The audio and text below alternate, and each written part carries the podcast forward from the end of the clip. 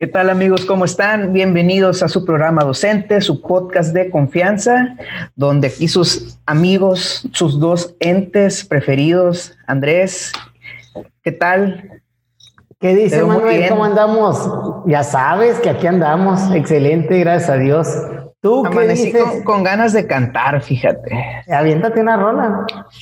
Nomás que no me sale, es muy, muy alto ese tono para mí, pero así vamos a iniciar y es de lo que vamos a hablar hoy.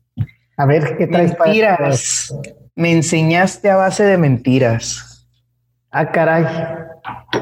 Explícame. Vamos a hablar, vamos a hablar de eso, esas mentirillas blancas, esos, vamos a dejarlo más claro, esos mitos en la educación esas mentirillas piadosas que han tenido ahí, eh, que han rondado nuestras aulas por algunas generaciones. Yo creo que desde que nuestros abuelos y más, ese, son cosas que se enseñan y que pues al fin y al cabo no son tan ciertas como nos las han contado. Este, y pues algunas están un poquito exageradas, algunas ni pasaron o algunas no pasaron como nos dicen que pasaron. ¿Cómo la ves? No, pues se va a poner bueno, se va a poner bueno. Adelante entonces. Igual, si quieres la, la cantada, te la dejo al final a ti. Ah, ok, sale. La cantada de Amanda Miguel. Pues no, Andrés, eso iniciamos, fíjate. Alguna, no sé si te pasó, ¿no? Ya, ya, pues una vez que creciste en edad, que creciste en, en madurez, en muchas cosas, que empleaste tus conocimientos, que te diste cuenta que algo que te habían enseñado, si no saqué a la primaria, que algo que te habían enseñado en la primaria, en la escuela, resultó no ser tan cierto como te habían dicho, o resultó no ser de esa manera, o simple, sencilla y llanamente, era una vil, cruel mentira. Podemos partir de ahí, ¿no, Manuel? ¿Qué, es dramático, no? sí, sí, ya traes mucho drama en tu sangre el día de hoy. ¿Qué es verdad y qué es mentira? Manuel, ¿cuál es? Ándale, qué profundo. Sí, o sea, sabemos que hay medias verdades y hay medias mentiras y, por ahí podría ir el asunto también, ¿no?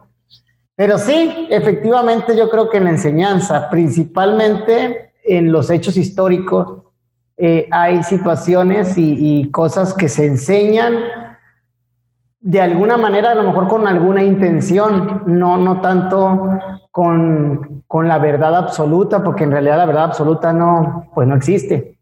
Entonces, eh, vaya, ¿qué te puedo decir? Eh, por ejemplo, en, historia estamos. Si algo que, a ti te han contado en la primaria y que cuando creciste te diste cuenta, ah, pues no era así, no era como me dijo mi maestra Juanita o no era como me dijo mi maestro Miguel, o sea, me mintió a la cara. Me mintió. Me engañó, traicionó mi confianza. A ver, este, vaya, pues vamos a hablar, yo creo que de contenido, ¿no? Eh, Empezamos con contenido y luego vamos más adelante. lo más relevante yo creo que es la historia de la batalla del 13 de septiembre de los niños héroes. Ándese. ¿Sí? Donde, donde estamos hablando de que fue una batalla que sí existió, pero en sí se dice, no, no me consta porque pues no lo puedo saber, pues que, que el los nombres de los niños héroes este, no, no son reales o son reales en, nombre, pero no en, acciones. Y también esa glorificación de, de agarrarse con el asta y tirarse de, los, la cima del castillo de Chapultepec. Vaya, ¿no? Vaya, es una historia que, glorifica, es una historia de héroes, eh, patriótica, pero pues que dista de la realidad. ¿Tú qué dices? ¿Qué opinas? ¿Concuerdas? No, es así, ¿no? Y, sí, este, ahí ve, estoy investigando un poquito hace, hace, algún, hace algún tiempo al respecto y resulta, así a, a lo que, a grosso modo, lo que me acuerdo, que la conmemoración de los 100 años en 1947, si no estoy mal, fue esa conmemoración de los, 100, de los 100 años. Resulta que al presidente, a Miguel Alemán, no, te, no me acuerdo la verdad, la verdad, pero pues para no, el presidente que estaba en ese tiempo, este no, no estaba, está muy mal con el nombre del presidente, pero el, el presidente que está en ese tiempo dijo, pues hay que conmemorar y resulta que mágicamente aparecieron seis cuerpos en los alrededores del castillo de Chapultepec y dijeron, ah, estos son los cuerpos de los niños héroes y sobres. Entonces ya andamos todos en la primaria agarrándonos de la asta bandera, queriéndonos envolvernos para, para tirarnos. Yo, yo es que retención, ¿no? Algo patriótico y recuerda que la, educación es nacionalista al final de cuentas del artículo tercero, pero pues vamos a seguir hablando. A ver, cuéntame la tuya. Sí, no, a mí, a mí se me cayó un, un ídolo cuando supe todo lo que, no vamos a decir un ídolo, pero sí se me cayó una figura cuando supe todo lo de es que hay dos, Benito Juárez y Miguel Hidalgo. Entonces cada una tiene sus, cositas. Sí, este, como Benito Juárez, este, viene de la parte indígena, eh, pues yo tengo mi familia, este, viene de mi mamá, más que nada, mi papá, pues son, son de origen mayo totalmente. Entonces, era la historia de mi mamá, no, Benito Juárez, siendo un indígena, salió adelante y todo, y te das cuenta que Benito Juárez realmente no era no apreciaba, por no decir que despreciaba sus orígenes indígenas y realmente no hizo nada por los indígenas y muchas otras cosas, ¿no? Este, que, que sí, entonces, pues sí, me, sentí igual que tú cuando, cuando me enteré que mis maestros me mintieron a la cara. Ok. Pero pues ya, ya entrando en estos, en estos mitos, a ver, ¿cuáles crees que sean los más comunes? Pues yo creo que así como dijiste, los, más comunes son los históricos. Este, ¿por qué? Porque se puede a lo mejor jugar o contar la historia de diferentes maneras. Como dices, la verdad no es absoluta. Pero aquí a lo mejor yo, yo destacaría dos tipos de, mitos en lo histórico. El mito por equivocación okay. y el mito que se hace con una intención, como bien decías tú. Con una intención de, nacionalismo, ¿no? Más, más que nada por ahí. Sí, un ejemplo de, un mito, a lo mejor por equivocación o por descubrimiento más tarde, pudiera ser lo de Cristóbal Colón, que mucho tiempo se pensó que Cristóbal Colón fue el primer, de los primeros en llegar a América, o la primera persona en llegar a América, así que venía del otro continente, y resulta pues que se descubrió que los vikingos y había otras poblaciones que habían llegado. Ese vamos a dejarlo como un error a lo mejor por descubrimiento, porque era con los datos que se contaba. Este, que así podemos tener varios, que, que eso está padre, no es parte de la misma ciencia y de la educación de, de ir aprendiendo. Fíjate que esto que sabíamos, pues cambió, no era así a raíz de descubrimientos, a raíz de aprender más, pero lo preocupante yo creo que sería el otro lado, aquellas partes que han intentado, este, pues jugar con nuestra, nuestra imaginación, nuestras ilusiones, y ahí es donde pues ya mencionaste uno, ¿no? Muy interesante, el de los niños héroes. Este, con nuestros sentimientos, Manuel, con nuestros sentimientos. Sí, sí, sí. Oye, ahorita que mencionas a, Benito Juárez, nomás para abordar, tú recuerdas que, que, se tornó mucho la educación juarista también, o sea, eh, en un sentido muy, muy patriótico, pero también de glorificar a, ese personaje como tal, que vamos a decir, eh, aquí no vamos a juzgar ni decir, simplemente que los personajes históricos al final son personas, son personas que tienen aciertos y tienen errores y tienen una, tuvieron una vida normal, pero al momento de, llegar a, ser personajes históricos, ahí es donde se torna, ¿no? Ya cuando una persona se vuelve un personaje, ya se glorifican ciertos aspectos y también se tiene la contraparte, también se deben de, maximizar ciertos defectos, ¿no? Debe de tener como que un contrapeso y vaya, se pone muy buena la, la, la cuestión ahí con, como Benito Juárez, con, con Miguel Hidalgo, que ya lo mencionamos. A mí no sé, no sé cómo se te cayó de la gloria. Tengo la intención ahí, eh, Miguel Hidalgo. No sé si es por la parte de, de, de, de, buscar, al ser el mestizo, buscar ciertos privilegios, pero fue un revolucionario. Bueno, desde mi punto de vista, fue eh, lo que hizo por la independencia de México, pues eh, estuvo bien, pues. No, sí, lo que hizo, pero no fue su intención, ¿no? te dice Miguel Hidalgo, un cura y todo, lo te das cuenta que Miguel Hidalgo tenía muchos vicios, este, es su parte personal, pues, o sea, su parte humana, su parte humana. Sí, sí, que, que tenía hijos por todas partes, que inicialmente su intención era, como tú dices, conseguir privilegios para él, no, no para los mexicanos, porque él seguía siendo un español, pero no era peninsular. Entonces él quería estar a la par de los españoles peninsulares que no gozan con los mismos derechos este, te das cuenta que, para conseguir la lucha o, lo, o, lo, o el apoyo, pues era, ok, eh, vamos a invadir, pero ustedes hagan lo que quieran con todo, destruyan, roben, violen lo que tú quieras, pues. O sea, muchas cuestiones así, pues más allá que obviamente yo entiendo que hay un nivel de niños en el que no te pueden contar eso, ¿no? Pero pues a medida que vamos creciendo ya ya se debería matizar. Y ahorita que me dijiste, ando con todo, me, me acordé de, de, dos canciones nomás, del, cuando dijiste de las verdades a medias, creo que ya te lo había dicho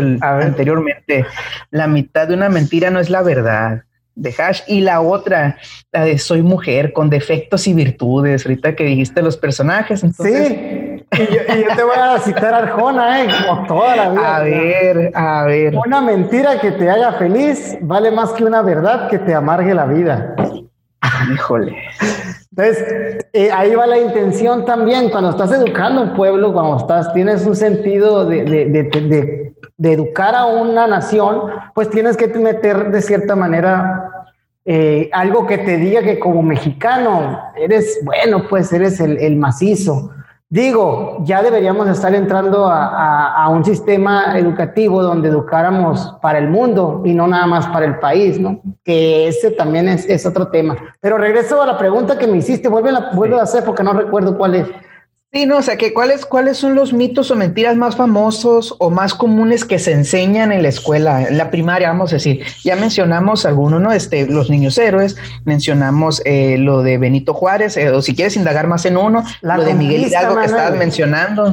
La conquista española, o sea, cuando llegaron, pues, cuando llegaron los españoles aquí, tiene un sentido eh, muy como muy paternalista, ¿no? De, que llegaron los españoles a, educar y a, civilizar, como si no hubiera civilización aquí. Esa parte, o sea, ya se empieza, siento yo que la podemos trabajar de diferente manera. Y también saber que los españoles pues venían, desde un sentido histórico, venían con más armas y con ciertos elementos Aquí era demasiado limpio para los microbios que ellos traían ahí. Eh, la mayoría de las personas murieron, no me acuerdo si fue el 70% de personas que murieron por los virus. Que vinieron y, se escaparon y cuando ya regresaron los demás, pues ya llegaron a, a agarrar un pueblo debilitado que bueno, tampoco vamos a, glorificar lo que se hacía aquí, también había sacrificios humanos y otro tipo de, cuestiones. Eh, no, no es como que hay que pelear entre culturas, sino que analizarlo desde todos los puntos de vista posible para poder crear un pensamiento crítico y reflexivo. Yo creo que por ahí va la enseñanza de la historia más que nada. Fíjate que yo lo tengo al revés que tú. O sea, tú, tú dices que te enseñaron como que los españoles vinieron a salvarnos, ¿no? Vinieron a educarnos y todo. Y ahí me la enseñaron diferente. O sea, ahí me enseñaron que, que los españoles eran los malos, que nosotros, todos los pueblos eh, mexicanos, los pueblos indígenas, este, prehispánicos, eran, eran nobles, eran muy buenos, este, todos estaban en paz y armonía, agarrados de la mano, cazando eh, guajolotes y así. Hasta los guajolotes llegaban bien felices. Ah, cómeme. Este, así, así me la contaron a mí, pues, y que los españoles, los malos. Entonces, bueno, entonces ahí, ahí yo creo que hay un toque que tiene eh, mucha relación que tendrá que ver con el maestro, ¿no? De, la práctica educativa del maestro que nos enseñó de cómo nos los, cómo nos los vendió, ¿no? A lo mejor el mío era español. el, el, mío era, pues tenían antecedentes indígenas y, y, por eso, ¿no? O, o tiene, creo, como dices, como te identificas, a lo mejor es cierto. si tú te identificas con la parte que no fue favorecida, la parte que fue oprimida, pues por supuesto que tú vas a ver a los españoles como, como algo malo. O si tú te identificas con, en la parte opuesta, en el sentido de que, bueno, este, eh, soy católico gracias a los españoles o a lo mejor ahora tenemos el idioma, estas cosas pues te identificas, pues así como tú dices, no hay verdades absolutas. Sí, sí, sí, tienes toda la razón. Lo único cierto en esta vida es que no era penal. es que no era penal de, Robert. No, mira, no hay nada, no hay nada, o sea, no hay nada escrito. Y lo que y lo otro es eso, la, la historia pues escribe la historia oficial o la historia en realidad si se escribe por la parte que gana, pues. La historia se hace en las guerras y, y, y, la parte que gana es la que pone cómo sucedieron las cosas, ¿no? Ahorita ya hay muchas cosas, gracias a tanta información que hay, ya podemos de cierta manera contrastar entre diferentes fuentes de información para crear un, pensamiento ya más, no neutral, pero sí entendiendo causas y efectos de ambos lados o ambos bandos, ¿no? Si te fijas, la historia es de acontecimientos de bandos prácticamente, ¿no? Ahorita hablaste de, de Benito Juárez y a Benito Juárez le tocó lo de las leyes de reforma y le tocó lo de la batalla francesa, ¿no? Creo, no estoy muy seguro, pero bueno, no, no pecaré de ahí. Hablamos de, la conquista, españoles y prehispánicos.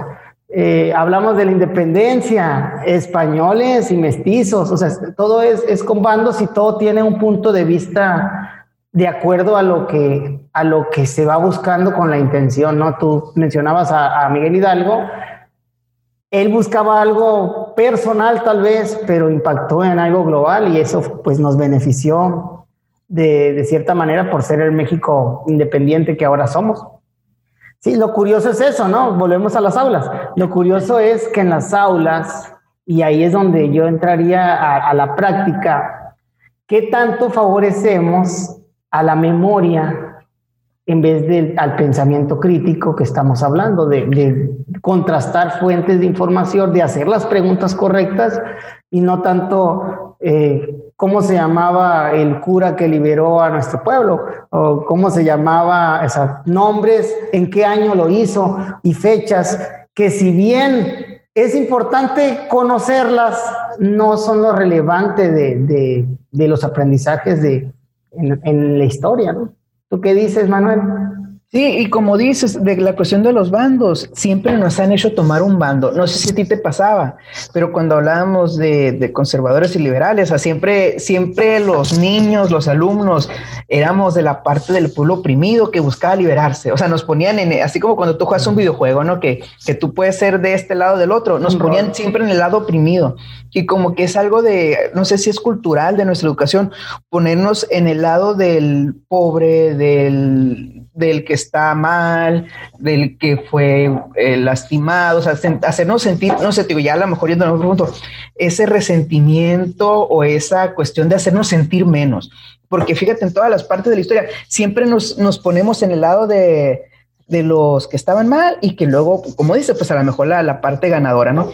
Eh, también ahorita que mencionabas, pues, este, la cuestión de, de la Revolución Mexicana o sea, también, ah, es que, o sea, los que estaban en el poder y nosotros, el pueblo eh, que luchamos contra ellos, cuando en realidad, pues también la revolución mexicana no eran que todos estaban unidos, eran cada quien luchando por su lado, incluso los mismos revolucionarios luchaban entre ellos y, y fueron movimientos que, que, generaron.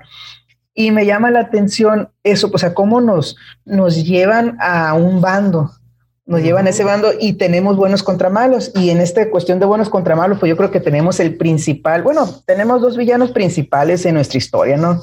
A ver si me adivinas, los dos villanos principales para mí, ¿no? De, nuestra historia.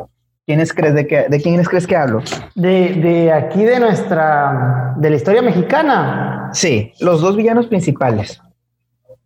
Pues a ver, serían los españoles uno. No, no, pero de personajes, de personajes. Ah, de personajes, Porfirio Díaz. ¿Y quién más? Porfirio Díaz y... A ver. Bueno, tenemos tres, fíjate, tenemos tres, pero... Pues mira, yo se me viene a la mente Porfirio Díaz porque es de la, de la revolución, ¿no? Sí. No sé si, si vamos a historia, Maximiliano de, Hamburgo era del eh. contra Benito, ¿no? ¿O no lo tienes ahí entre tus villanos? No, yo, mírate, te voy a Santana, Santana. Ándale, creció México. Sí. Santana. Y, el, y el otro villano tan grande era mujer. Ah, era mujer. La Malinche. Ándale. ah, ponme, ponme 10, ponme 10, menos supe los Sí, no, pues ya te voy a decir por qué no, la Malinche por traicionera, el, este, Santana porque vendió parte del país y Porfirio Díaz pues porque fue, fue, es como la dictadura que hubo aquí en, nuestro, nuestro país, que tiene muchos lados buenos el Porfirio, ¿eh? Don Porfirio. Eh, don Porfirio, vas a decir. Y don Porfirio, don Porfirio eh, impulsó el ferrocarril y, hubo mucho progreso. Desgraciadamente también había además mucha diferencia en las desigualdades que había Y, bueno, eso lo impulsó a que se generaran la, revolución, las pequeñas guerrillas que hubo por el norte, por el sur, por el norte con, con este Pancho Villa y por el sur con Emiliano Zapata. Eh, pero vuelvo al, punto, ¿no? Vuelvo al punto ahí con, con la parte histórica. Eh, tú lo mencionas, eh, hay bandos o se forman bandos para crear esta narrativa, para crear esta narrativa en la que te cuentan una historia como un relato donde vienes desde abajo y creo que ahí va en algo cultural, tú lo decías y yo, yo te lo confirmo, que lo pienso que es así, que viene desde abajo y que al final hay un vencedor. Y esta narrativa no es una narrativa solamente de, los, de, la historia en las aulas, es una narrativa cultural en nuestro país. Y ahí están las telenovelas de, de, ejemplo, ¿no? Las telenovelas es siempre la, la, la sirvienta, la pobre ahí, que se enamora del, del riquillo ahí, del, del, del, bueno, ya no sé si, ya no sé si son esas novelas, ¿no? Pero esas eran las novelas que nosotros nos tocó, nos tocó, nos tocó ver, ¿no? Y si te vas más atrás, las películas de Pedro Infante, y ahí, y ahí está, está esa misma narrativa de, de venir desde abajo a, a, lograr algo que quieres, ¿no? Pero contado con, esa, con esos pasos, con esa secuencia, ¿no? Que te haga sentir como que poderoso de que puedes hacerlo, pero al mismo tiempo que también sepas que ahí estás bajita la mano, ¿no? No sé, no sé si, si pienso que piensas igual o qué sí, Totalmente de acuerdo. Y llegaste a otro punto que, híjole, aquí, este, yo soy un, un, ¿cómo se dice? Enemigo sido de las telenovelas de, Televisa y todas esas cosas, las, no, las películas también. O sea, mencionaste las novelas, pues están las Marías, María Marimar, María Mercedes, este, todas las Marías. María la del barrio, las películas, como bien dices. Y es eso, o sea, nos hemos puesto, o la educación nos ha hecho, eh, somos los pobres los mexicanos somos los pobres buenos que buscan salir adelante y aquellas personas que por alguna razón han tenido logros o han tenido dinero son malos. Y, así es, una cuestión cultural que ya tenemos. Y, esa cuestión cultural, eh, hablábamos de los valores, nos lleva a romantizar muchas cosas, nos lleva a romantizar el robo, nos lleva a romantizar, o sea, ay, al cabo tienen mucho. Ah, o sea, nos lleva a una, una idea del Robin Hood que cuando realmente es robar, pues o nos lleva a ese de a ese conformismo. Pues es que como toda la historia en México hemos sido pobres, todos nuestros héroes fueron pobres, todo el pueblo fue pobre. Si yo soy pobre, o sea, pobre me refiero en, en cuestión a la mejor mental, laboral, económica, el no querer salir adelante, el no querer estudiar, el, todo eso. Eh, en esa cuestión me refiero. Si yo soy eh, así, pues no pasa nada porque todo México es así que, a lo mejor la intención era buscar, eh, mira, Benito Juárez está muy claro que la intención de inculcar a los niños que no importa de dónde vengas, puedes llegar a ser presidente de México. O sea, está muy padre. Y creo que aquí estamos entrando en el, en el punto principal, pues de por qué y para qué se crearon estas mentiras históricas. Entonces, Benito Juárez está muy claro. Lo que no me queda tan claro es la cuestión de los villanos. Este, porque como bien dices, Porfirio, no vamos, o sea, obviamente no todo lo que hizo fue bueno, pero tampoco no todo lo que hizo fue malo y hubo muchos avances. No me voy a poner aquí a defender a, Porfirio Díaz, no, pero a lo que voy, no los han puesto como el malo siempre. O sea, el, que trajo inversión extranjera, malo. El que generó el progreso, malo. Incluso hasta veíamos el progreso como algo malo. Y en cambio, bueno, hasta ahí sí, ¿no? Yo tengo, por más que, que ya sé que Santana no era tan malo, como sea, no me puedo sacar de la mente que fue cobarde y, eso te pone el lado también contrario de que es que tú no seas cobarde, no seas un vendepatrias, no seas todo eso, pues, o incluso fíjate, no seas ante el enemigo, al, ¿cómo se puede decir? El amor tóxico que tenemos, que lo tenemos aquí en el norte. O sea, tenemos una relación muy tóxica, amor-odio con Estados Unidos. ¿Por qué? Porque sí, siempre nos hemos beneficiado, pero es el que siempre nos ha oprimido.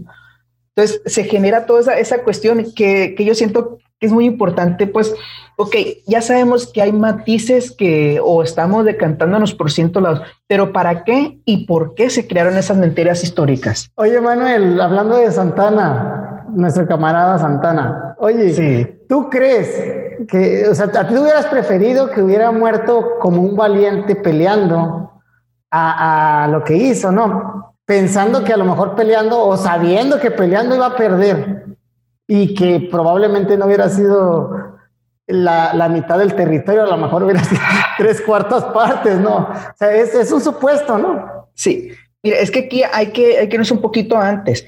No era que México tuviera todo el control de, de esos territorios, porque México, por ser tan centralista, que siento que hasta hace poco ha seguido siendo así, ya se ha cambiado a medida que la tecnología ha avanzado, México siempre ha sido muy centralista y siempre importaba, o sea, todo, no sé si te acuerdas, todavía hace 10 años, todas las noticias se trataban del DF. Entiendo que, o sea, que sí, pero todo el DF y el DF. Ahora imagínate en aquellos tiempos donde no había la tecnología de los medios. Entonces, aquellos pueblos, o sea, ¿por qué me voy a sentir parte de México si yo tengo mi vida aquí? O sea, todo lo que, que los territorios de Estados Unidos. Y eso pasó una desatención muy grande, que ya cuando se quiso remediar, pues ya los pueblos querían ser independientes o se sentía que, que, le ofrecían más cosas, no se sentían identificados con este país porque les ofrecían más cosas. Ya vamos a decir todo eso. Pero bueno, llega el punto de Santana. Este, hubo una parte que nos, la historia nos dice que Santana vendió una parte del territorio y no la vendió Santana, lo vendió él, que en ese momento era el representante de la Suprema Corte de Justicia, que no me acuerdo quién es. Fue el que firmó el tratado. Si hay otra parte donde Santana, aparte, o sea, no, no me voy a las batallas, donde Santana sí es este como presionado, vamos a decirlo de una manera, lo que tú dices, ¿no? O firmas o, o pues te va mal. Sí, que, este. que esa es prácticamente la segunda, la segunda parte de, de, la pérdida del territorio. La primera pérdida se fue, fue con Texas, ¿no? Primero se pierde Texas esa parte y después se pierde eh, la California, la parte alta de California. Pero pues en el momento de Texas, eh, ahí sí ellos eh, prácticamente ya había mucho anglosajón ahí y fue muy fácil hacer la batalla y ganarla y, independizarse, porque Texas fue independiente antes de pertenecer a, Estados Unidos. Después se incorporó. Eh, pero acá la parte de las Californias, pues eh, ya le toca, las pierde Santana y las pierde en papel, pero si tú analizas, no, estaba el país para pelear, pues. Yo pienso que el país no está para, no está para pelear. Ahorita no está para pelear, no sé, el ejército eh, puede tener eh, inteligencia, armas y demás, pero no son, no somos la élite de las guerras, somos un país pacífico, no nos metemos con broncas, ahí andamos tranquilón, ¿no? Como Estados Unidos, que donde sea mete la, la nariz, pues y, tiene toda la, la, la, estructura militar para hacerlo. Y eh, bueno, en aquel entonces el país dividido, el país este, dolido, no sé, a lo mejor ahorita tú fueras Manuel Smith. Smith. sí, trajéramos los ojos de color, ¿no? Los dos aquí y estuviéramos eh, guachu guachu en inglés aquí hablando. Sí, no, y, en lugar de, las cámaras como las tenemos aquí, tendríamos drones grabándonos y la cosa. Sí, no, pero bueno, hace sentido hablar de esto porque eh, esto es algo que hace la historia. O sea, lo que acabamos de hacer es algo que se pretende que se haga en las aulas, que es conectar la historia con el presente. Poder conectar el tiempo, el pasado, con el presente y con el futuro, con una, una proyección. Entonces yo pienso que en las aulas, ahorita dices, me enseñaste a base de mentiras, eh, tiene que ver con la práctica. Tenemos que aprender a, cambiar prácticas, luchar contra esas prácticas arraigadas que no funcionan, que tienen que ver con, más con la memorización. Y, vaya, tratar de promover eh, nuevas prácticas que sean de este tipo, diálogos, debates, y en vez de decirles quiénes son los buenos, nosotros los maestros, preguntémosles, ¿pasó esto? ¿Estos eran? ¿Qué querían? Investiguen, no sé, siento que por ahí pudiera, pudiéramos cambiar, hacer un pensamiento más crítico y transportarlo a, lo actual. O sea, porque actualmente también hay bandos, también hay ideologías y se están tomando decisiones que cambian las, las vidas de nosotros, todas las personas. ¿Qué dice Manuel? No, sí, y, y, me gusta por dónde vas. Y también, este, aclarar que no solamente México lo ha hecho, muchas culturas enaltecen a sus héroes y les agregamos hasta además, porque por la cuestión de que hay que fomentar el, eh, el amor a la patria, hay que fomentar los valores cívicos, este, la identidad nacional. O sea, no digo que esté mal, está bien porque hay cuestiones que a un niño no se le puede hablar tan de golpe, no puedes hablar de, muchas cuestiones tan crudas porque eran guerras, no nos olvidemos de eso.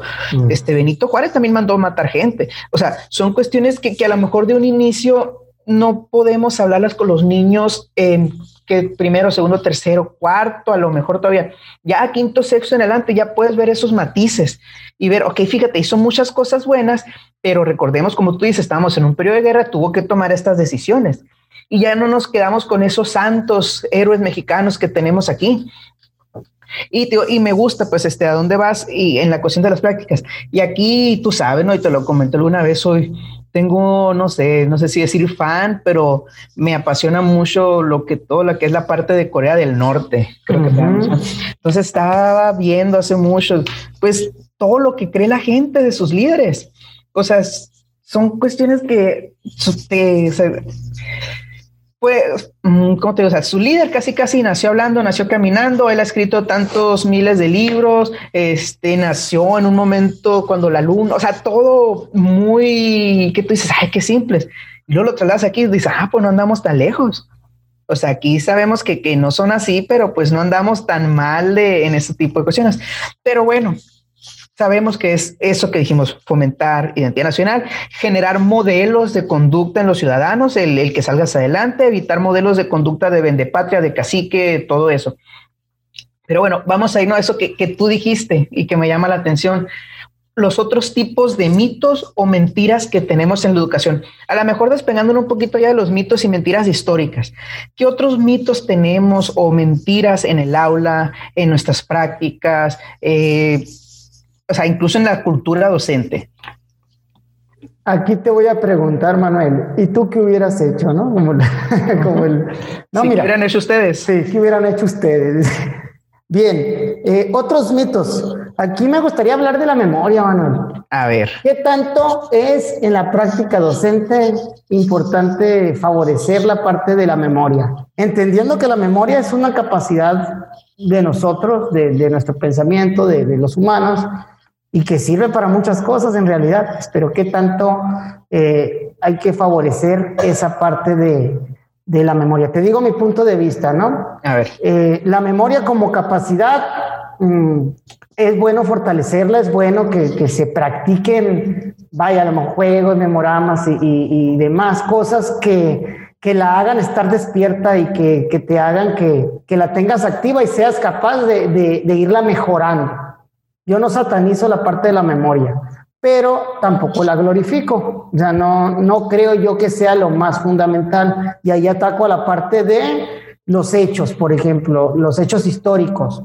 Sí es bueno saber la fecha, pero de nada nos sirve que el niño esté aquí 16 de septiembre, Día de la Independencia, ya nomás para su examen, pues, o nomás para tenerlo ahí cuando no, no, no, no reconoce las consecuencias, las causas que, que, lo llevaron a cabo. Voy a la independencia, me voy a ir a otro, a otro apartado. Favorecer la memoria también tiene que ver, en el caso de la enseñanza de la lectoescritura, a favorecer el método silábico, por ejemplo, en el cual eh, haces que el niño memorice los sonidos que es, que es bueno porque es algo que le va a enseñar y, va a ser rápido, memorice los sonidos de letras y de, y de las vocales, de consonantes y vocales, y ahí juegas con ellas para ir creando las palabras o para que el niño las pueda ir decodificando. Entonces, eh, la memoria favorece un aprendizaje rápido en cuestión de la decodificación y en cuestión de la escritura, desde mi punto de vista, pero si nos vamos a la parte de la comprensión, el niño te va a leer y no va a saber qué dice.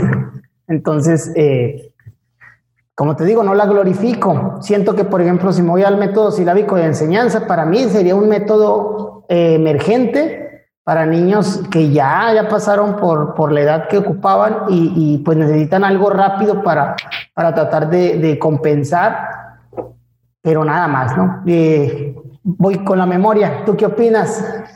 Aquí, aquí vamos a, como ya el destripador, no vamos a irnos por partes. Este, lo primero mencionaste la memoria, pues sí, coincido, es algo que tienes que desarrollar. Es como decir que por el hecho de, de ser futbolista, no vas a desarrollar la fuerza de tus brazos. es algo que complementa tus movimientos. O si bien es lo que vas a utilizar de manera primaria o lo que vas a utilizar más en el caso, no hablando de la analogía del futbolista, este, pero pues es lo que te ayuda a mantener el balance, lo que te ayuda a tener fuerza, o sea, te da un, extra. Eh, en el punto que dijiste, eh, de las cuestiones de los métodos emergentes. Este, cierto, es que también me gusta eso, pues hemos, hemos, hemos satanizado muchas cosas, como tú dices. Entramos con un enfoque nuevo, constructivismo, y nos ponemos, no, no, no, ya memorización, no, memorización, no. Oye, eh, como tú dices, es algo importante también, y también hay que entender que no todos aprendemos de la misma manera. Decía un maestro, y saludos al maestro Bernardo, que decía, nos, nos enfocamos tanto en el método que nos olvidamos del niño. Y hacemos eso. Hay niños que, o sea, que el método no es para todos, los métodos son para todos. Si vamos a centrarnos en el niño, hay niños que tienen que fortalecer su, habilidad de, la memorización y hay niños que a lo mejor con un método global este, no, no se les da por las razones que sean. Y ahí es donde entras con un método de emergente como este, pudiera ser el silábico de 20 días, lo que tú quieras. y la tercera parte ya se me olvidó, fíjate, que dije que tres partes, me acordé de dos. Ah, la tercera, la tercera, perdón. Este, y pasa, pasa igual con, con la lectura también. A lo mejor la parte de la lectura, este, no sé si a ti te dijeron, yo me acuerdo mucho en la normal, el niño lo que lea, con que lea. Ah, ok, sí, sí, recuerdo que lo, que lo mencionas, lo que lea con que lea. ¿Y qué opinas? Pues me da pena no decir aquí porque me voy a evidenciar, pero pues, este, o sea que es sí, cierto, está bien para que un niño inicie a leer, obviamente le tiene que ella interesar las cosas, o sea, algo que sea de su interés. Este, los niños chiquitos que hacemos, este, pues les, les leemos cuentos, ¿no? Cuentos y, les gusta. Pero no puedes tener a un niño a medida que avanza de 8, 9, 10, 11, 12, 15, 20 años leyendo solamente Condorito y el libro vaquero.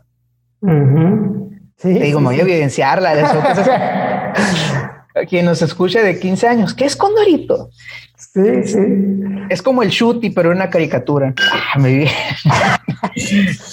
bueno, de este... fregadera no dijiste Memín Pingüín. No, no, el Shuti es un rapero ahí, no, tío, se, parece por la nariz. Este, ah, te digo, y, y nos quedamos tan así eso que no le damos importancia a lo que leemos. O sea, tenemos ese con que lea lo que lea, con que lea lo que lea. Pues sí, pues resulta que en nuestros hogares mexicanos sí se lee el TV novelas. Bueno, o a medida que vaya pasando el TV notas, o sea, se va, se dejamos algo o nos quedamos con una idea de que lea, que lea, que lea, que nos importamos cuál es el fin de la lectura. O nos importamos, nos, nos olvida la importancia de la lectura. Ahora, estamos satanizando últimamente mucho todo lo que es la, parte tecnológica. O sea, por un lado, si es en la escuela, sí, las tecnologías son muy buenas, wow, sí, pero si es en la casa, no, las tecnologías son muy malas. O sea, somos muy hipócritas en muchas cuestiones. ¿Por qué? Porque nos olvidamos cuál es el fin. A mí soy totalmente partidario de la lectura, me gusta mucho y tú sabes que algo que hago mucho son los audiolibros. Es más, yo creo que es, leo, bueno, escucho más audiolibros de los que leo en físico. Y leo más libros electrónicos en la tablet de los que leo también en físico. Ahí te voy a mostrar de eso. Bueno, ahí tengo, tenemos pendiente lo de los libros, ¿no? Sí, sí, sí. Pero cuando tú olvidas cuál es el fin de la lectura en los niños, en los adolescentes, te quedas con una idea parcial, porque es cierto, es importante que el niño lea lo que le llame la atención, pero en un momento que el niño tiene que ir avanzando en su madurez o en su grado de lo que lee. Entonces creo que esa es una mentira que tenemos muy arraigada también. Este, pero para no profundizar, porque sé que, tienes otros ahí, algunos mitos que, te llaman la atención en mitos educativos o nuestras prácticas. Sí, eh, pues ya mencionas el de de la lectura, que de verdad que también coincido totalmente, ¿no? Eh, le bajamos a la, a la, calidad del contenido, entonces si, si, leemos basura, pues en basura es lo que está entrando en nuestras mentes, ¿no? Entonces sí es algo mm, bien difícil de, de, de controlar porque a lo mejor es lo que te está llevando la tendencia. Y no nomás hablo de libros, ¿no? Hablo también de música, por ejemplo a ver si no nos ponen ahí algo, pues, por, A ver, lo que quiero escuchar. Con, lo que pasó con Pepe Aguilar y, Natanael, creo que se llama Natanael Cano, ¿no? De, de, de, que se ofendió el muchacho por lo que dijo don Pepe. Pero bueno, voy entonces a otro, a otro mito, ¿no? Voy ahí a eso, ¿no? yo me quedé con la idea de que quiero escuchar lo de la música. ¿Qué ¿no? quiere decir? No, en la música y en los libros también, o sea, en los libros también pasa.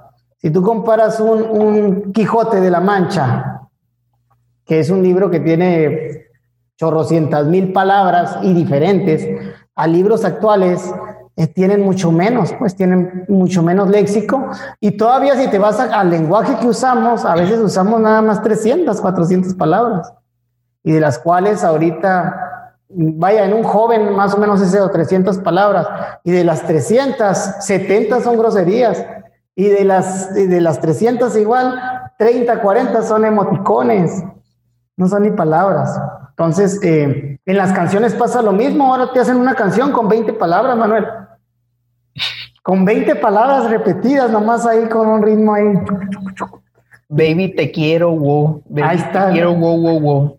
Y esa no está nueva, ¿eh? No está nueva. Pero sí, o sea, a eso voy, pues, a eso voy. Eh.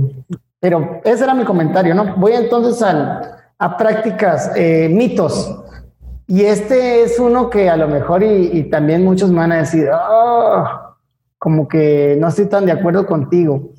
A ver. El, el, que hablamos de una educación integral, hablamos de una educación integral, pero al final de cuentas lo que hacemos es eh, irnos a español o matemáticas solamente, ¿no? Con que español y matemáticas, con que el niño lea, escriba y, operaciones básicas. Sí, sí es como que el fundamento, lo básico, pero, pero bueno, creo yo que la educación tendría que irse más allá. Dejamos de lado artes, dejamos de lado la parte de la historia de la que estamos hablando, dejamos de lado a veces formación cívica y ética, dejamos de lado la parte deportiva, y no deportiva, la parte de motricidad de la educación física. Entonces eh, nos encauzamos en algo, en algo Sí, muy importante, pero para mí que no lo es todo, pues, que no lo es todo. Pensar que, que la escuela es todo español y matemáticas, para mí sería el mito, ¿no? Y algo que está muy, muy presente. ¿Tú qué dices? Dime otro o dame tu opinión. No, no, sí, sí coincido con ese que tú dices. Y aquí coincido, no difiero, pero sí entiendo una parte de por qué. Creo que nos vamos al mínimo básico. Y cuando hablamos de español y matemáticas, estamos hablando de ese mínimo básico que se espera para poder vivir, ¿no? Vamos a decirlo así, para poder desarrollarte profesionalmente, que es lo que se busca en muchas ocasiones. Pero aquí, y creo que te lo voy a comentar alguna ocasión, a mí me gusta mucho, no conozco muchos este, sistemas educativos eh, de otros países, pero me gusta mucho el enfoque que tenemos aquí cerquita con Estados Unidos. Estados Unidos, o sea, te ok, sí es la parte académica, pero también te potencia mucho la parte cultural, la parte de artes. O sea, ya te, te abre un abanico de posibilidades que si tú no eres bueno en la parte académica, este, te desarrolla la parte artística.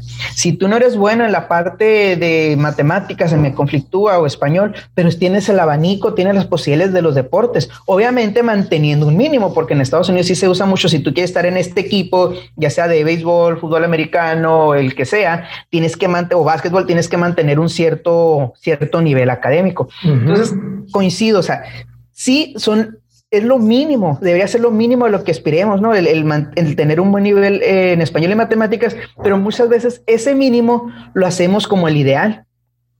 O lo hacemos como el, no el, no el ideal, pero sí, bueno. El todo.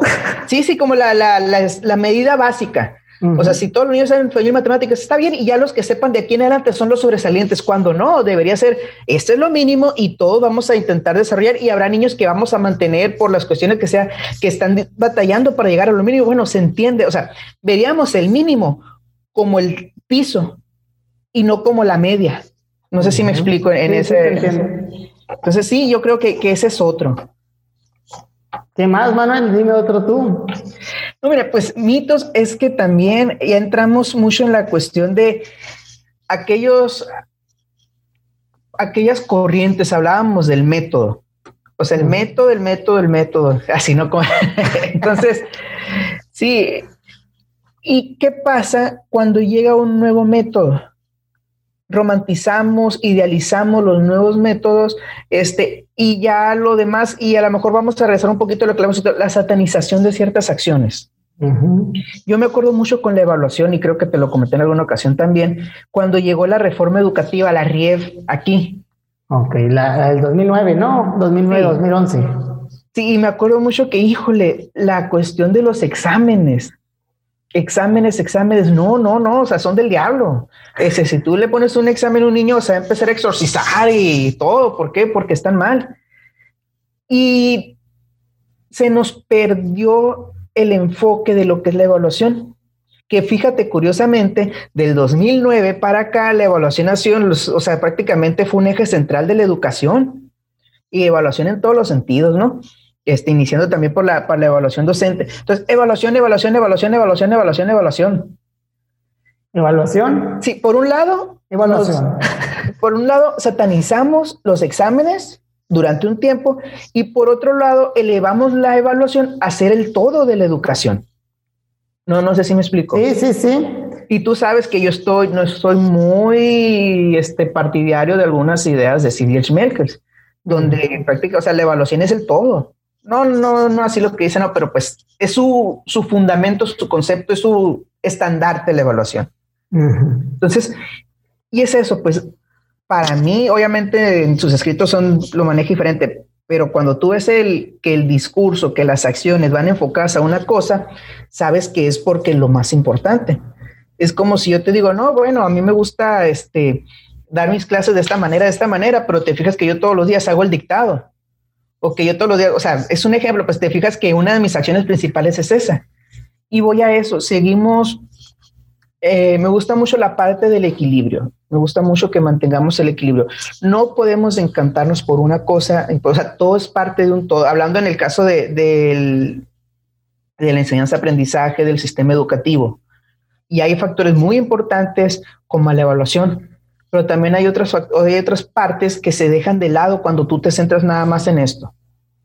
Entonces siento que es un mito de la, en general, no hablando solamente de la educación, de la evaluación, perdón, es un mito o algo que tenemos que romper el llegar por este lado y enfocarnos en esto. Y no me importa que el niño, la necesidad del niño aplique o tenga que ser con algunas prácticas que son mal vistas, hablando de dictado a lo mejor, hablando de memorización, como le decías tú, hablando de los algoritmos en las matemáticas, este, y no lo voy a hacer porque está mal, cuando por ese pensamiento de que está mal, descuido la necesidad real del niño.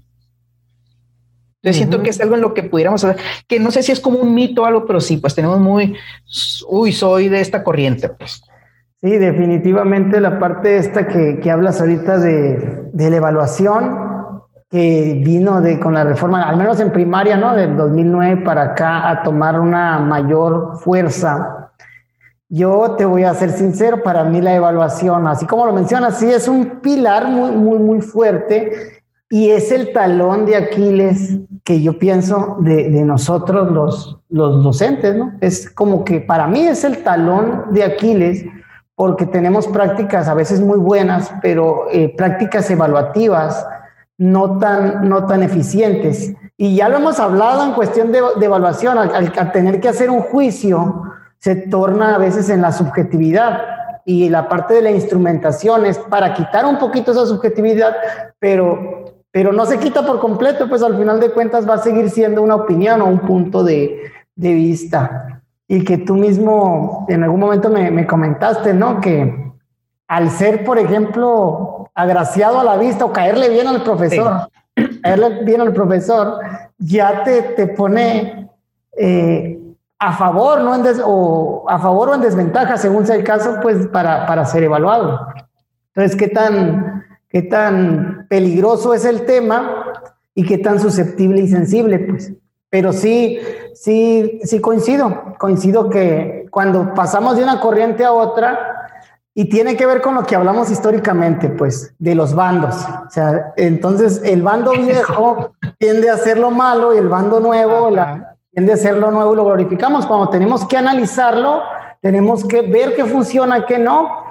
Pero yo ahí sí veo, con, también lo tenemos que ver con el, con el fundamento de creerla, de creerlo, ¿no? O sea, yo sí soy de la idea de, de cuando llega algo nuevo, Manuel, hay que decirle por su nombre. Se llama así y ahora se hace así o se está proponiendo que se hace así. Vamos calando, pues vamos viendo si funciona. Porque mucho de lo que viene, a veces no lo entendemos nosotros como maestros porque estamos en, en el aula, pero está basado en, en investigaciones y está basado en cosas que en algún lugar funcionaron, que realmente el problema es ese, ¿no? El problema es que en algún lugar funcionaron, no significa que van a funcionar aquí en México. Para eso tenemos que hacer investigación aquí en México y tenemos que ver si funciona. Y esa es la parte que nos toca de empezar a hacer las prácticas, empezar a, documentar y saber si está funcionando o no para poder dar un, un dictamen ¿no? y dar una opinión. ¿Sabes qué? Yo lo hice así y me funcionó tanto o no tanto, e ir calando y ya, pero muy en el interior de la práctica, ya, ya en lo personal de cada quien, pues vas a tener que hacer la mezcla de lo que te funcione con los alumnos que ahí tengas. Es lo que te tiene que marcar la guía, ¿no? O sea, la guía de qué decisiones vas a tomar va a ser con base en la necesidad de los alumnos que ahí tengas. Y eso lo, lo mencionaban ahora también, por ejemplo, con, con lo de Aprende en Casa, que a veces los, los, los, programas o la, la semana no concuerdan mucho con la necesidad que tienes por reforzar con los niños. Y ahí es donde el maestro tiene que tener la libertad de tomar esas decisiones, porque él es el que está cercano al niño, pues, y es el que sabe o el que esté evaluando qué es lo que el niño va necesitando para ir, pues, mejorando y aprendiendo. No, pues sí, sí, agarraste varios temas, ¿no? Este. Basta. Nada más, sí, sí, nada más así para poquito como los paréntesis que, que mencionabas. Sí, lo de la cuestión de, de, la evaluación que te comentaba es un experimento que hace mucho lo leí este, acerca de, creo que fue en Italia, no me acuerdo, donde a diferentes maestros se les pusieron los mismos trabajos, pero se les agregaba la foto de los niños. Entonces, aquellos niños que eran más agraciados físicamente, o sea, independientemente así sea niño o niña, independiente sea el maestro hombre o mujer, o sea, no, no era una cuestión de, de atracción, uh -huh. este física, más, no simplemente aquellos niños más agraciados, más bonitos, tenían mejores calificaciones aun cuando eran los mismos trabajos o diferentes trabajos y los niños, no quiero decir más feitos, pero pues era la, lo que decía ellos, más agraciados o que se veían más descuidados, que se veían suspectos, su ropita sucia, lo que sea, tenían menos calificaciones. Este sí, o sea, y, y, son muchas cuestiones que podemos, y eran tantos los temas que me quedé con, con ese paréntesis. Pero bueno, Andrés, no sé, ¿Cómo la ves? ¿Cómo se te ha hecho esta cuestión de mitos, de mentiras? Me engañaste a base, me, me enseñaste, perdón, a base de mentiras, Enseñaste. donde abordamos varias cosas, incluso hablamos de las novelas, de las películas, hablamos de la evaluación, que la evaluación es un, es algo que nos puede llevar, este, yo creo que por sí sola muchísimo tiempo, ¿no? Sí. Hablar de nos, evaluación. Nos puede llevar años, yo creo, hablar, hablándolo, Manuel, y nunca vamos a, a, terminar porque es un tema muy, muy complejo, pero sí, al, al, a lo mejor en algún momento podemos hacer una, una síntesis más que nada de, de cómo pudiéramos mejorar esa parte de la, de la evaluación.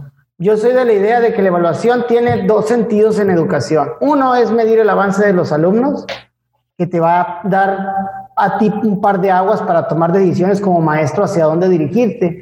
Y el otro, que es el más descuidado, es que evalúes tu propia práctica. A raíz de, que, de cómo salieron tus alumnos, tú digas, te, te, te hagas responsable de, de, de, que ellos sacaron en general 70, 40, 60% de, de, de tu misma interpretación del logro y que tú puedas decir, ah, caray, pues esta, esta clase no me salió tan bien, ¿qué le puedo mejorar? Y, y irse por la parte docente, ¿no? Desde mi punto de vista. Sí, ahí, bueno, nomás de comentarte el otro tema que la investigación, investigación educativa pues también es otro que nos daría mucho tiempo y aquí regresando a lo que acabas de decir, híjole, no vamos a detener más adelante lo vamos, pero es que también eso pues pasa mucho y ya lo hemos hablado anteriormente, porque cuando hablamos de evaluación se le carga toda la mano al maestro. Si el niño salió mal, siempre es culpa del maestro. Cuando no. se nos olvida que hay otros factores. Y muchas veces en la evaluación no destacamos los factores actitudinales, no, no destacamos los factores emocionales que también inciden en el desempeño. Sí, Porque a lo sí. mejor lo dejamos para después, pero sí, es, no, es sí. parte que digo que, que no me gusta mucho de la evaluación, que cuando hacemos evaluación, si yo estoy evaluando a una pero, persona por su desempeño, resulta que al final y al cabo, y me voy a ir a lo mejor como los discursos que tenemos. Yo como director, yo como supervisor, yo como jefe de sector, yo como estructura o sistema educativo, te termino echando la culpa a ti, maestro. O sea, una cosa es responsabilizarse, otra cargar culpas. No, sí, pero yo estoy hablando de la evaluación que hace el mismo maestro, Manuel. Yo no estoy hablando de que yo voy a evaluar al maestro ni que el director va a evaluar. El maestro en sí mismo tiene que eh, evaluar a sus alumnos o e, para dos cosas, para evaluar cómo están aprendiendo y cómo van y cómo es ¿Cómo le salió la clase? Vaya, que sí es cierto que no van a llegar al 100%. Aquí no, no es un premio llegar al 100% de que todos aprendan. Que hay factores que, influyen como la alimentación, eh, el estado emocional de los alumnos. Todo eso también estoy consciente, pero el maestro tiene que evaluar su práctica porque si no le evalúa, el maestro en sí es influencia. Y si no evalúa y él siempre responsabiliza la parte, ah, es que este niño no aprende porque viene desnutrido eso no te lleva a la acción. Pues, te lleva al nutrido. ¿Qué podemos hacer? Maestro tiene que ser propositivo. ¿Qué puedo hacer yo aquí? ¿Sabe qué, director? Tenemos 10 niños que no comen. ¿Qué onda? Vamos haciendo un comedorcito. Y lo hacen. Esa es la parte operativa que hacen, ¿no? Pero, pero no es que no es, no es la evaluación al docente para yo sentirme bien o mal de si soy bueno o malo. No, es simplemente como una medida para que tu docente estés en un camino de mejora continua, ¿no? Y si es un tema muy, muy, extenso, ¿no? Pero... Y nos va a llevar mucho tiempo, pero vamos a darle tres minutos, yo creo, a esto nomás para, para estar. Pero sí, pero fíjate, o sea, está bien lo que está dentro de las posibilidades y de acuerdo que uno tiene que evaluar su práctica, totalmente de acuerdo que cada docente tiene que evaluar su práctica, ver cómo me salió y ver cómo no. Pero se nos olvida algo y tú lo dijiste, todos eh, en el sistema educativo, es que, ¿cómo te, no, no quiero sonar muy, bueno, ni modo pensamos que todos los niños van a llegar al 100 cuando sabemos que no es cierto. En la vida no todos llegan al 100. Pero ¿qué, ¿a qué teoría el sistema educativo? Que si tú no tienes a tus niños en el 100, eres mal maestro. Si mientras menos, mientras mayor cantidad de niños tengas en los niveles esperados, eres buen maestro. Y mientras mayor cantidad tengas en los que no se puede, los, en los niveles más bajos, eres peor maestro. Y no es cierto.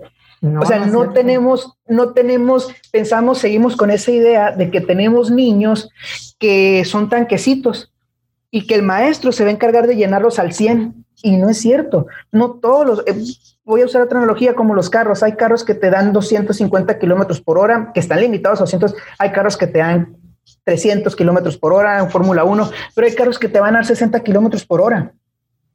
Ahora, si tú tienes todos esos carros, por supuesto que tu responsabilidad como maestro es que el carro de 60 corra 60, que el carro de 80 corra 80, o sea, que den su máximo potencial. Pero de eso a decir en los instrumentos que usamos en, en evaluación general, mira maestro, tienes tantos niños en 7, eres un mal maestro. No, porque no estamos viendo que ese niño de 7 está dando su máximo potencial. O sea, eso es lo que yo voy, pues agarramos la evaluación. O sea, que tú crees que hay niños de 7 yo me refiero a la cuestión de calificación que se tiene que ver reflejado el desempeño de un niño en un número. Sí, Hay niños pues, que su desempeño no va a ser el mismo. El desempeño de Juan no va a ser el mismo de Pedro, porque Pedro tiene la mejor eh, cuestiones, factores socioeconómicos más favorecedores, tiene a lo mejor incluso, vamos a decirlo, desde el antes de su nacimiento, fue un niño deseado, fue un niño que su mamá se vitaminó, un niño que sus redes neuronales están más desarrolladas que el otro niño que pasa de nutrición, que el otro niño que fue un intento de aborto, que el otro niño que tuvo una mamá borracha o drogadicta y que su nivel sociocultural está muy desfavorecido. Y ¿Qué hacemos? Ponemos en la misma categoría a ese niño que al otro, cuando no es así. Y la evaluación que tiene que hacer, la evaluación tiene que decir, bueno, este niño, aun con todos sus factores, puede llegar a este potencial. Y yo como maestro me voy a encargar que llegue ese potencial.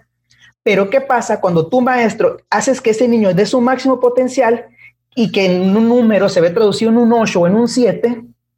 Y que en una evaluación que viene externa el niño te sale muy bajo, pero es un máximo potencial y el otro niño lo estás desarrollando en su máximo potencial también, y resulta que te dicen, no, maestro, fíjate que la evaluación, que la evaluación no evalúas bien, no haces esto, y se carga la culpa al maestro. Eso es lo que yo voy, pues la evaluación la hemos, la hemos usado como una bandera para desacreditar o una bandera para juzgar no solo a su desempeño, sino al del maestro. No, pero bueno, es que estás hablando, en, lo, en a largo plazo te la compro, Manuel, a largo plazo se nota la, la desigualdad y es un, es un factor Mm, que marca pues la diferencia. Pero en el, en el específico, o sea, cuando yo doy una clase y evalúo esa clase no con un examen, Manuel, sino con los trabajos que hicieron los niños, que ahí yo recopilo y veo qué, qué es lo que se les quedó, vaya, de, de lo que yo di.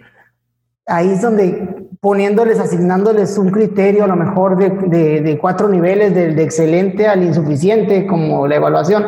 Ahí yo, haciendo una, una cálculo, puedo saber, y creo que los maestros es lo que hacen, puedo saber si la clase estuvo buena o no, ¿no? Entonces, eh, igual las evaluaciones externas te van a dar otro punto de vista distinto. Claro que, que va a ser ya con la rigurosidad de un instrumento técnico que pudiera tener sus fallas, en, principalmente el lenguaje eh, con los, para con los niños que yo voy a atender, ¿no? Pero no, no, la verdad sí, ahí no coincido tanto contigo, porque eh, yo creo que el primero que se desacredita a sí mismo, o a veces uno mismo como maestro lo hace, te voy a decir por qué siento eso, porque el maestro es una persona que, que está muy acostumbrada, a, siento yo, a, a tratar de hacer las cosas lo mejor que se puede y desmotiva que no te salgan las cosas. Por eso, que no saquen todos 100 el maestro sí lo siente en, su ser de ah, algo estoy haciendo mal y se responsabiliza. Siento yo, al menos yo, yo era algo que hacía, ¿no? En mi, en mi práctica, que cuando no, bueno, pues ¿por qué no están aprendiendo estos chamacos? Y empezaba a ver qué era lo que yo estaba haciendo de una manera incorrecta, si no estaba siendo atractivo, si, si no estaba usando el medio. Y que muchas veces las respuestas las encontré en factores externos, como normalmente lo, lo dices tú ahorita, pues. Pero sí, en desacreditar, mm, no estoy tan de acuerdo que, que, la evaluación se use con, pues con esos fines, ¿no? O al menos yo no la uso con esos fines, no sé, no sé cómo, cómo esté, ¿no? Sí, sí es cierto que te clasifica los tipos de escuelas y a lo mejor para ti desacreditar ya es decir que una escuela tiene mejor nivel académico que otra, pero es lo mismo que a nivel niño, pues decir que un niño tiene mayor competencia que, que otro. Yo al final creo que el piso que, que está en el programa, pues es, en el que lo que nos basamos tratando de, lograrlo. Y si no lo llegamos, pues sí, sí, sí es algo que, que, nosotros nos pone mucho a pensar como maestros, ¿no? Decir, ay, caray, ¿qué pasará? Pero cuando encuentras las razones, que a veces son esos factores que dices, un intento de aborto, una madre drogadicta durante el embarazo y cuestiones que mermaron las capacidades intelectuales de, del niño, y ya cuando se tienen detectadas, pues el trabajo se hace de una manera diferenciada, ¿no? Ahí no, no, no, o sea, no te pudiera poner en un mismo nivel esos dos niños, pero los niños que sí están en un mismo nivel, en condiciones similares, si ahí no estás logrando, con uno logras y con otro no, en tu, en tu evaluación interna ahí, la, la, práctica tiene cierta influencia, pues tiene un... Y si no la tiene, la, si la práctica no tiene la influencia, pues en realidad no estás enseñando, porque ahí está la, la intención en la enseñanza, ¿no? Pero bueno, tú mismo lo dijiste, Manuel. Este es un tema eh, muy para bueno, muy bueno para otro podcast. De hecho, a lo mejor y, y, termino cortándolo para que no se salga tanto del tema y lo hablamos, este, o lo dejo, no sé, ahí lo hablamos ahorita. Nomás yo quiero agregar algo. Maestra Marisol, una disculpa por lo que dije Silvia Schmelkes. Yo sé que usted nos enseñó mucho la normal, pero no, no comparto mucho con ella. no te preocupes, Manuel, hombre. Mándale saludos nomás. Saludos. Sí, sí, por eso, maestra Marisol, saludos. bueno, bueno, con esto terminamos. Eh, nos... Manuel, ¿quieres despedir o lo hago yo? Bueno, síganos en Spotify, en YouTube, en Facebook, este, no sé qué tantas plataformas más estamos. Este, saludos a, a quienes nos escuchan desde Finlandia, de, no, ¿dónde era? Filipinas, perdón, de Filipinas, en Estados Unidos, no sé qué, qué estado era. Massachusetts, Massachusetts, Massachusetts este, y a todos, ¿no? No, saludos Cuídense, a todos nos vemos. Y cuídense mucho y hasta la próxima.